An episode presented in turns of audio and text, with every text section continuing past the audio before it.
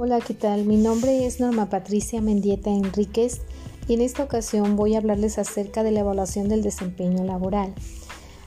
Esta evaluación es un proceso para medir el rendimiento laboral del trabajador con el fin de tomar decisiones objetivas sobre el talento humano.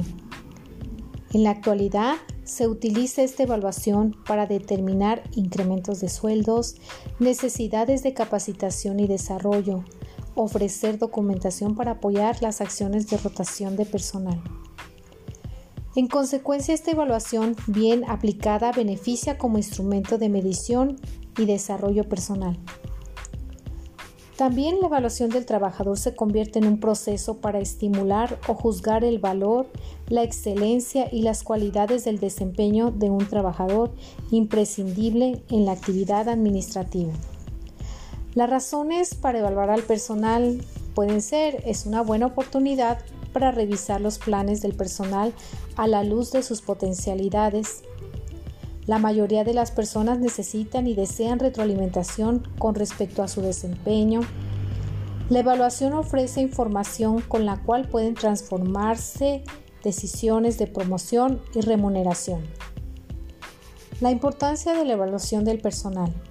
Importante porque permite el mejoramiento de las relaciones humanas entre superiores y subordinados.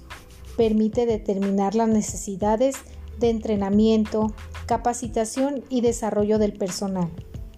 Permite determinar quién es merecedor de recibir incrementos en sueldos por méritos y otros ajustes salariales.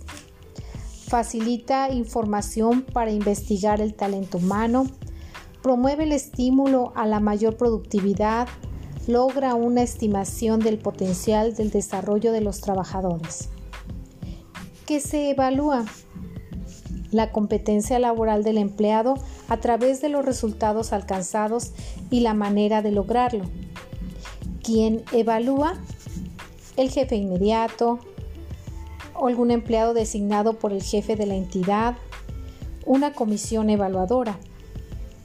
El concepto de competencia laboral es la capacidad de una persona para desempeñar en diferentes contextos y con base en los requerimientos de calidad y resultados esperados en el sector público, las funciones inherentes a un empleo, capacidad que está determinada por sus conocimientos, destrezas, habilidades, valores, actitudes y aptitudes que debe de poseer y demostrar el empleado público.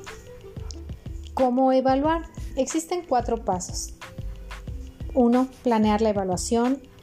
2. Evaluar el proceso, o sea, ejecutar el proceso. 3. Verificar los resultados alcanzados. Y cuarto, acciones correctivas, preventivas o de mejoramiento. ¿Por qué evaluar? La evaluación nos permite establecer el estado en el que se encuentra el desempeño institucional como el de los empleados en un momento determinado en relación con un estándar o resultados esperados. Los principales objetivos de la evaluación del desempeño son mejoramiento continuo, mantener niveles de eficiencia y productividad, desarrollo y mejoramiento de la productividad, oportunidades de desarrollo de carrera, permitir mediciones del rendimiento y resultados como insumos. Una evaluación del desempeño es una oportunidad para aprender y crecer. Gracias.